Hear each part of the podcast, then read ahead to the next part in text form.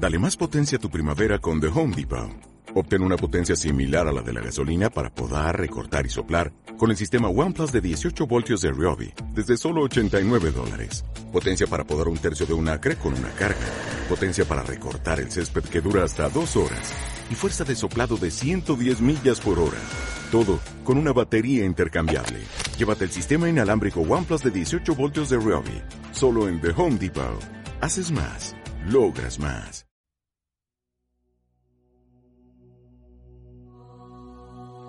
Luz en el alma. De Nizan Kristen.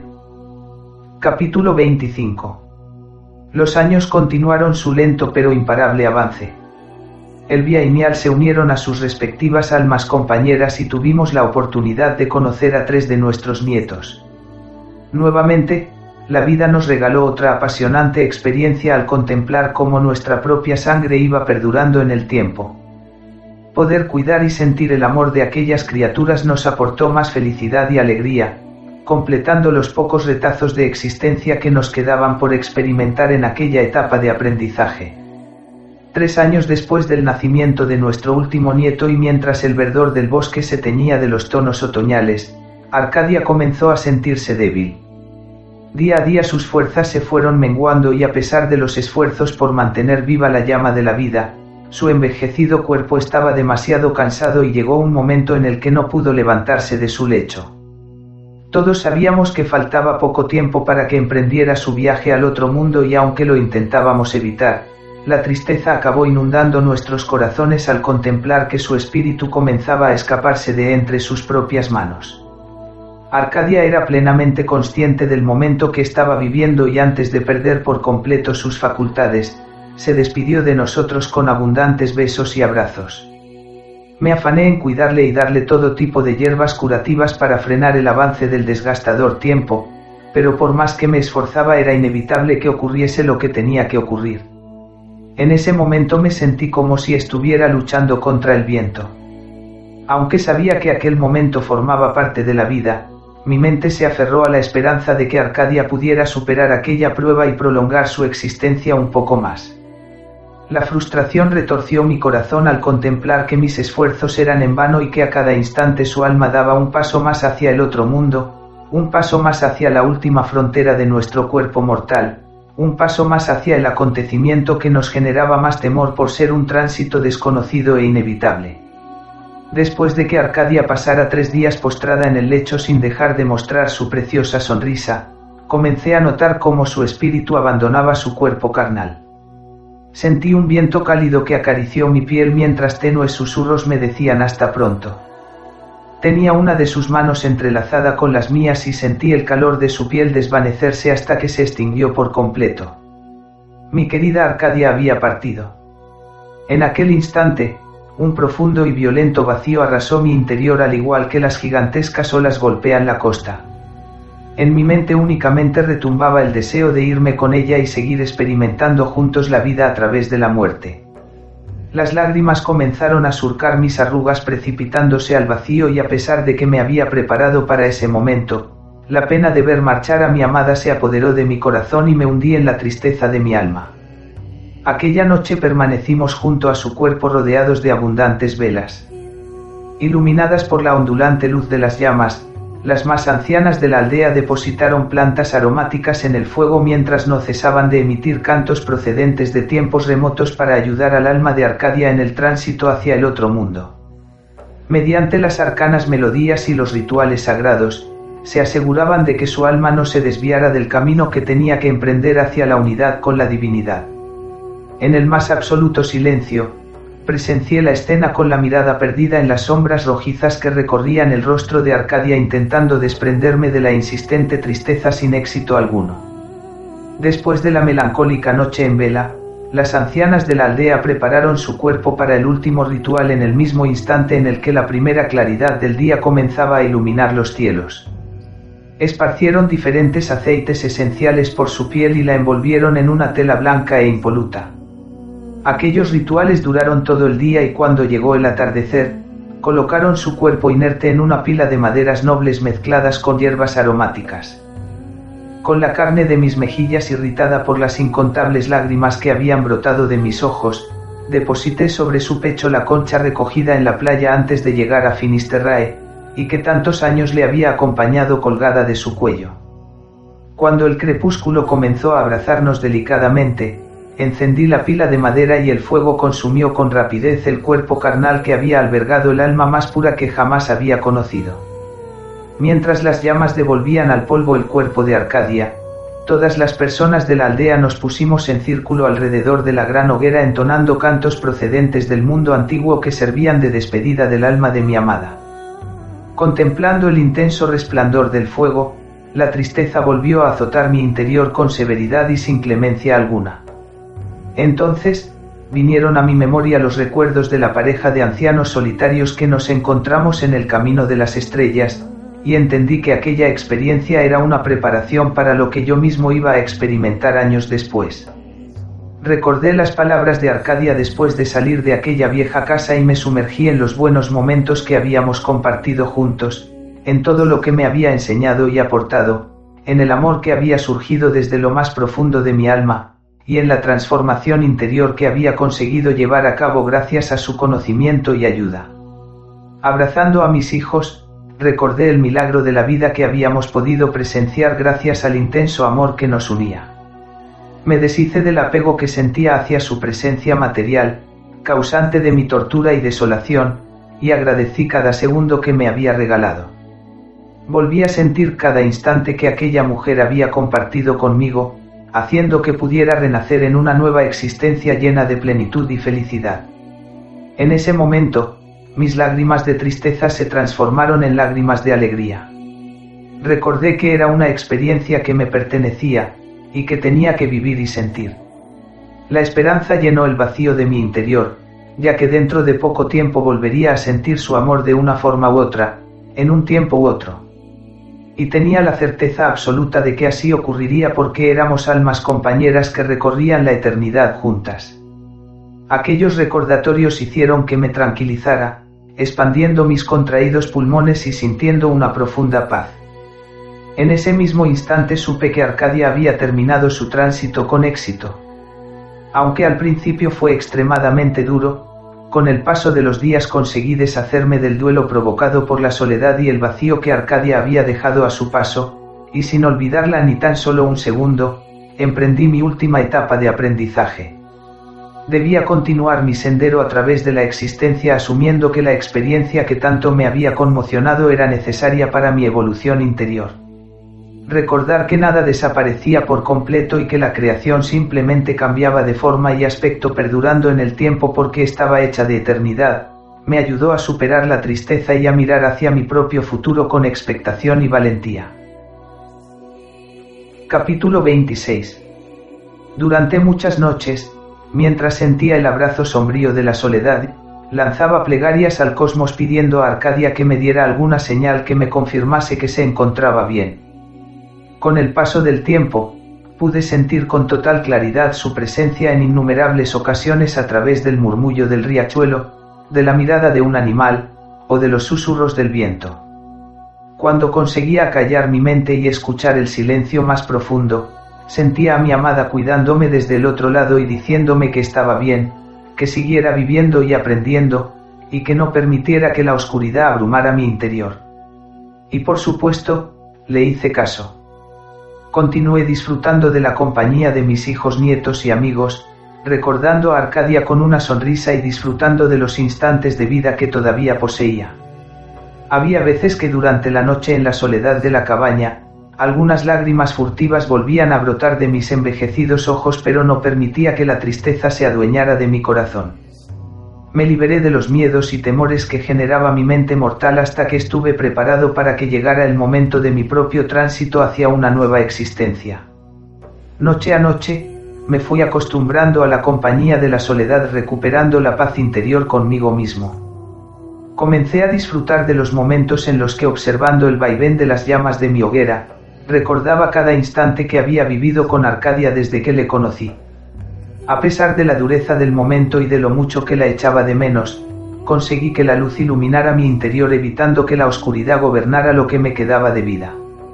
Los meses continuaron transcurriendo mientras escudriñaba mis recuerdos al igual que hice con Arcadia, para seguir aprendiendo del funcionamiento de la vida y las leyes inmutables que rigen el universo. Entendí que cada circunstancia que vivía era una preparación para el futuro que me esperaba, y que si estaba despierto y atento a las señales que acontecían a mi alrededor, podría sentir los acontecimientos que resultaban realmente decisivos para mi peregrinaje existencial. Aprender de dichas situaciones, me ayudaba a manejar mejor los hilos de mi propia vida en los diferentes escenarios en los que me iba encontrando. Me di cuenta de lo mucho que todavía tenía que aprender y encontré en el paso del tiempo un fiel aliado, aprovechando cada día como si fuera el último.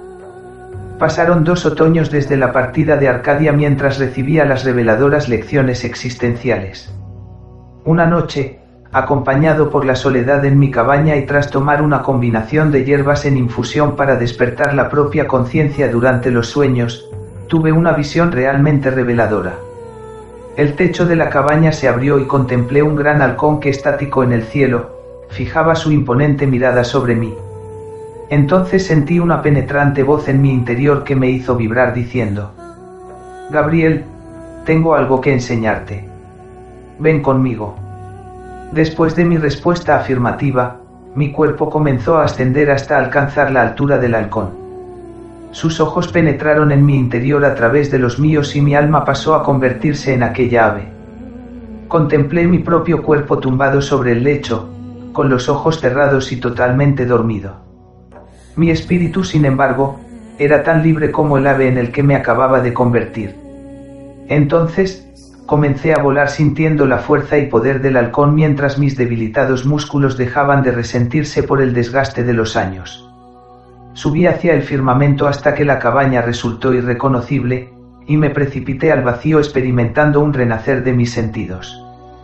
Pude recorrer las altas colinas contemplando su belleza desde las alturas mientras el sol surgía de entre las montañas, y sobrevolé los bosques rozando con mis alas las ramas más altas.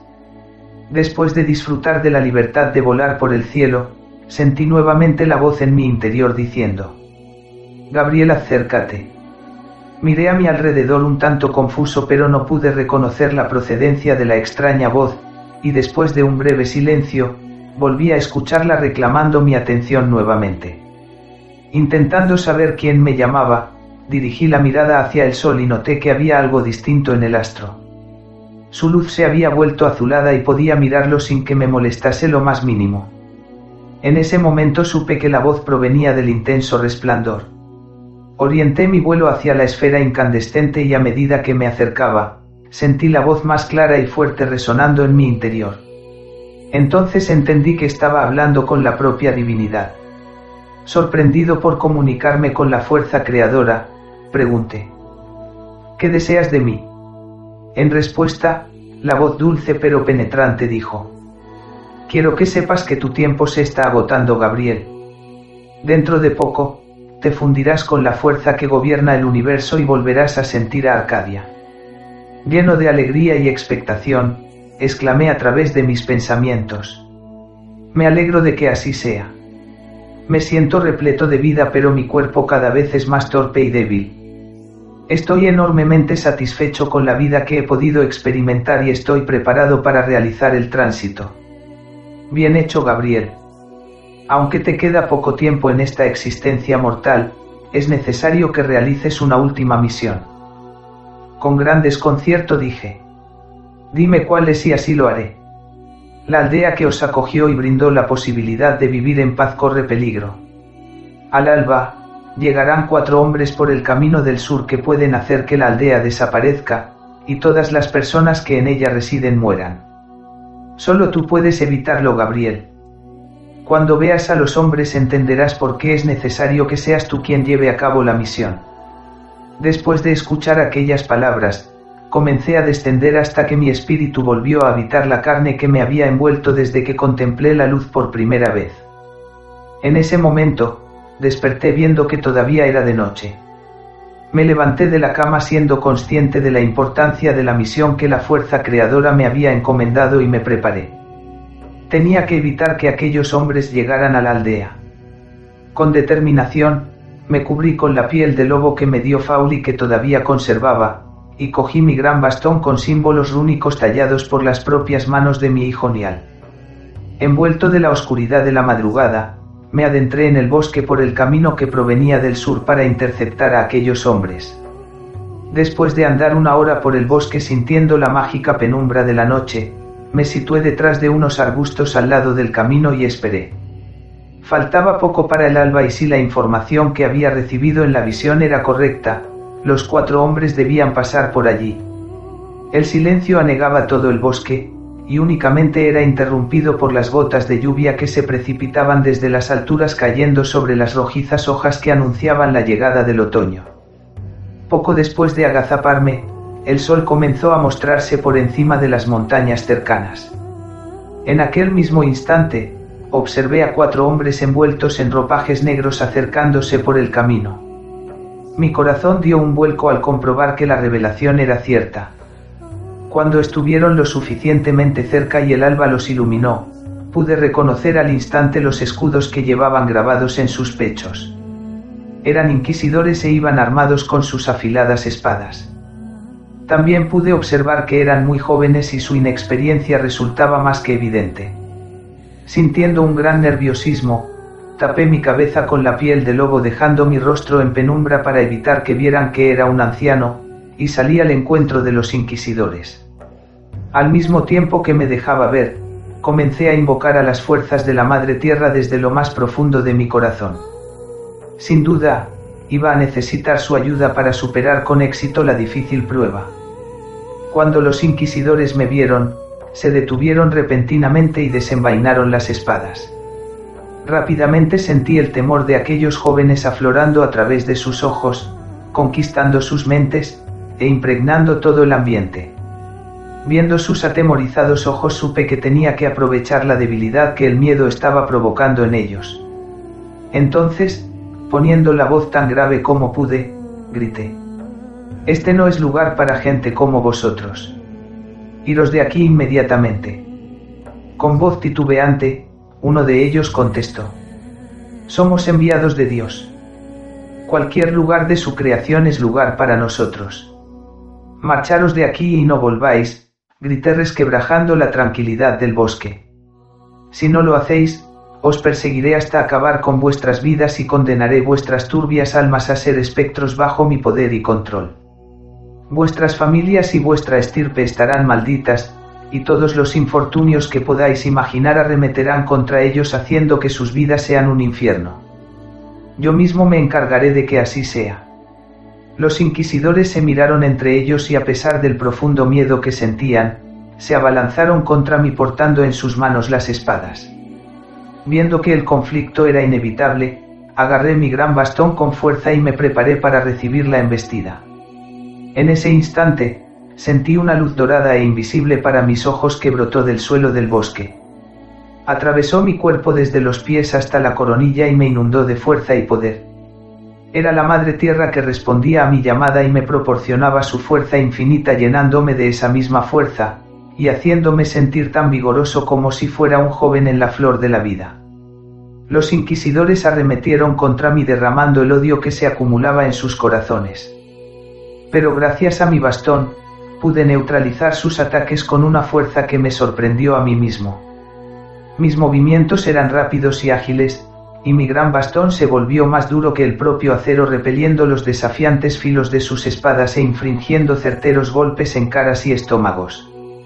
Todo ocurrió en un fugaz parpadeo, pero fui capaz de contemplar cada movimiento como si el tiempo transcurriera pausadamente.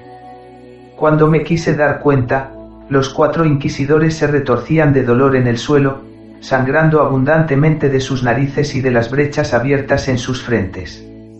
Entonces, señalándoles con mi bastón, grité con todas mis fuerzas. Marcharos de aquí y no volváis jamás. Informar a vuestros superiores que en esta zona solo hay árboles y maleza, y que no habéis encontrado nada más. Nos iremos y no volveremos, haremos lo que nos dice, comenzaron a balbucear los inquisidores ensangrentados. Jurármelo por vuestras almas. Lo juramos. No volveremos por aquí. Ahora déjenos marchar.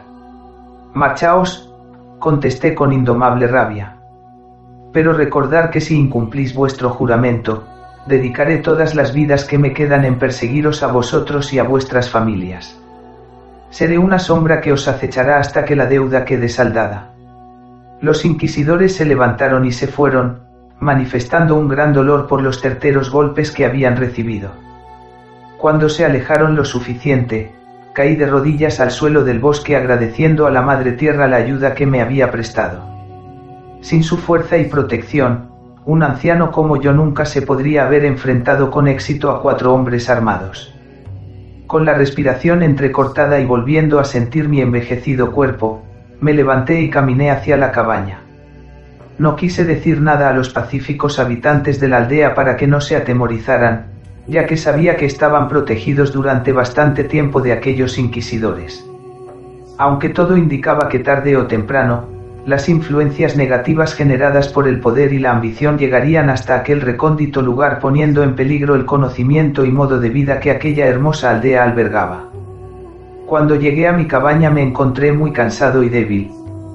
Había invertido gran parte de las pocas fuerzas que me quedaban en repeler a los inquisidores y ahora necesitaba descansar. Me acosté y dormí durante horas. En el transcurso de los siguientes días mi debilidad fue aumentando. Al igual que los centenarios árboles iban perdiendo sus hojas mientras observaban el ir y venir de los seres humanos, yo fui perdiendo mis fuerzas hasta que no pude hacer otra cosa que estar postrado en mi lecho.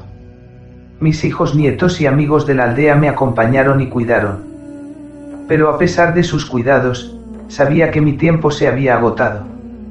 Quise sentir a mis seres queridos por última vez abrazándoles y dándoles todo el amor que me quedaba, sin dejar de mostrarles mi sonrisa y satisfacción por haber compartido con ellos tantos buenos momentos.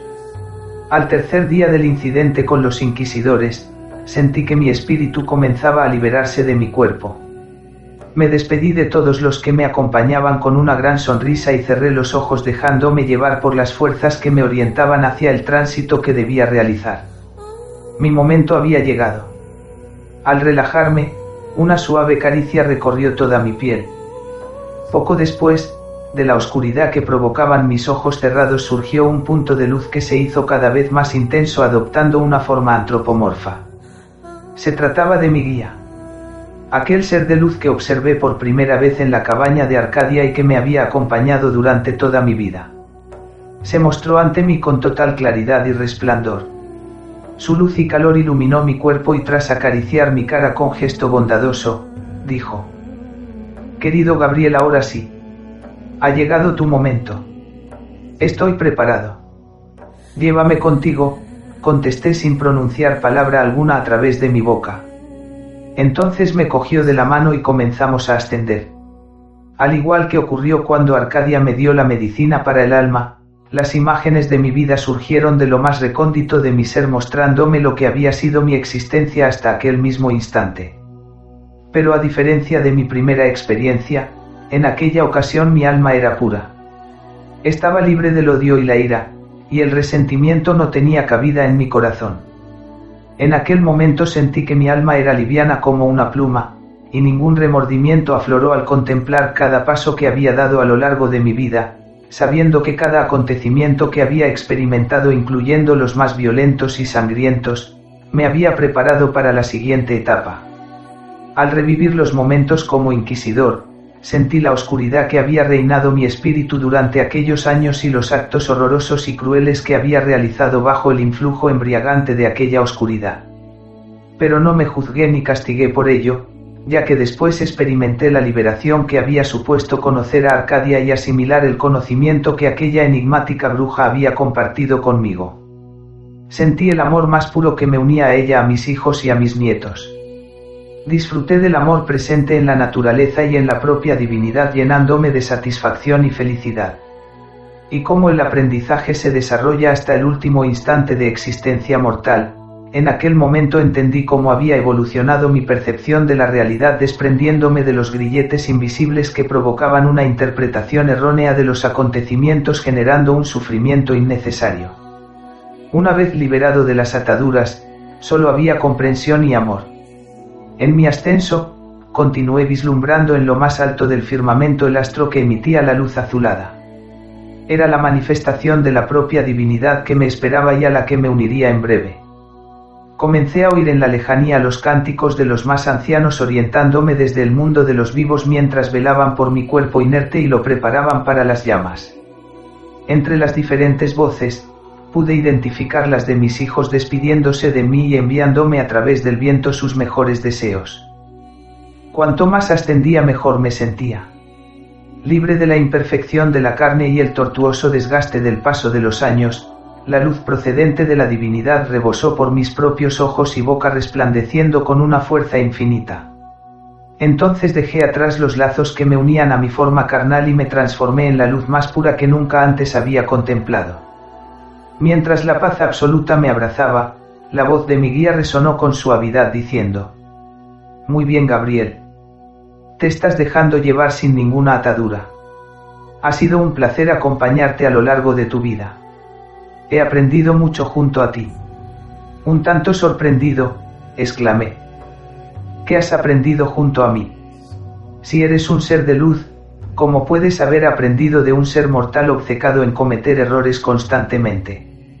Aunque sea un ser de luz como bien dices, la evolución de mi alma no ha finalizado aún. Soy un guía que ayudando a otras almas en su camino por la vida sigo completando mi aprendizaje. El universo se conoce a sí mismo a través de nuestras experiencias. Por eso el proceso de aprendizaje y evolución espiritual es eterno. Incluso cuando nos fundimos definitivamente con la divinidad formando parte de la fuerza que gobierna toda la creación, el conocimiento sobre nuestra propia naturaleza y esencia hace que nunca dejemos de aprender. Es un proceso perpetuo al margen del tiempo donde el universo se expande y se contrae iniciando nuevos ciclos y finalizando los anteriores. Envuelto en sus reveladoras palabras, dije. Muchas gracias por tu ayuda y orientación. Mientras aquel ser se desvanecía en la oscuridad, exclamó. Gracias a ti querido Gabriel. Mi trabajo aquí ha finalizado. El resto del camino lo debes hacer solo. Tras unos segundos en los que continué ascendiendo hacia la intensa luz, sentí una presencia que se acercaba a mí. Gracias al amor y el vínculo que nos unía como almas compañeras, supe que era Arcadia. Entonces, con voz cálida dijo, Bienvenido Gabriel. La sensación de volver a sentirla cerca de mí me llenó de felicidad. Quise abrazarla y unirme a ella pero no pude viendo que todavía retumbaban en mi existencia algunos retazos de la impaciencia perteneciente a la carne mortal, Arcadia dijo. Tranquilo, Gabriel. Todavía es pronto. Primero debes finalizar tu tránsito. Después de aquellas palabras, surgieron más presencias de seres de luz detrás de Arcadia.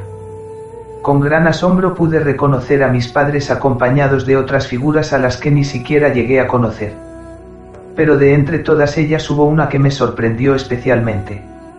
Se trataba de mi querido amigo Juan de la Cruz. Sentí cómo se acercaba a mí y con gran ternura susurró. Tenías razón, querido amigo. Mientras tanto continué ascendiendo hacia el astro azulado que iluminaba toda la existencia con su luz.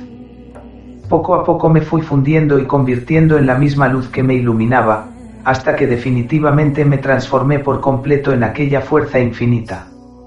Lo que ocurrió después, querido lector, no lo puedo revelar.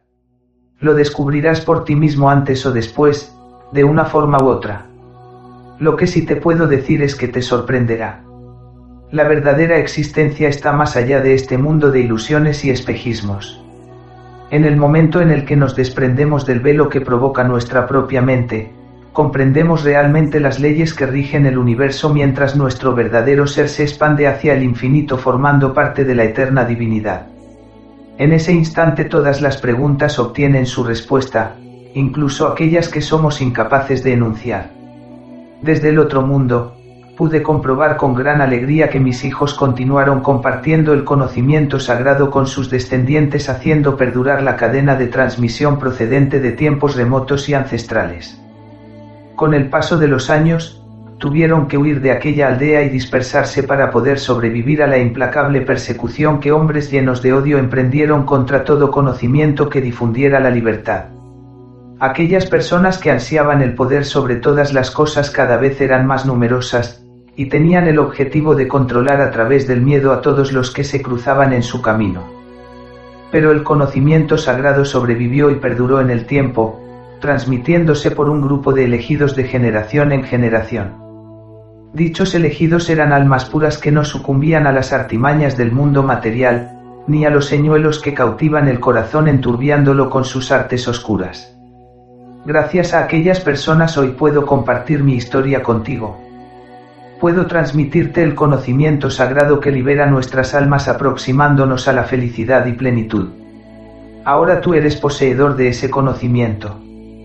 Tú decides si quieres perderte en la oscuridad camuflada presente en el apego al mundo material, o caminar libre hacia la luz sin ataduras ni grilletes. Tú eliges tu propio camino. Tú eliges tu propio destino.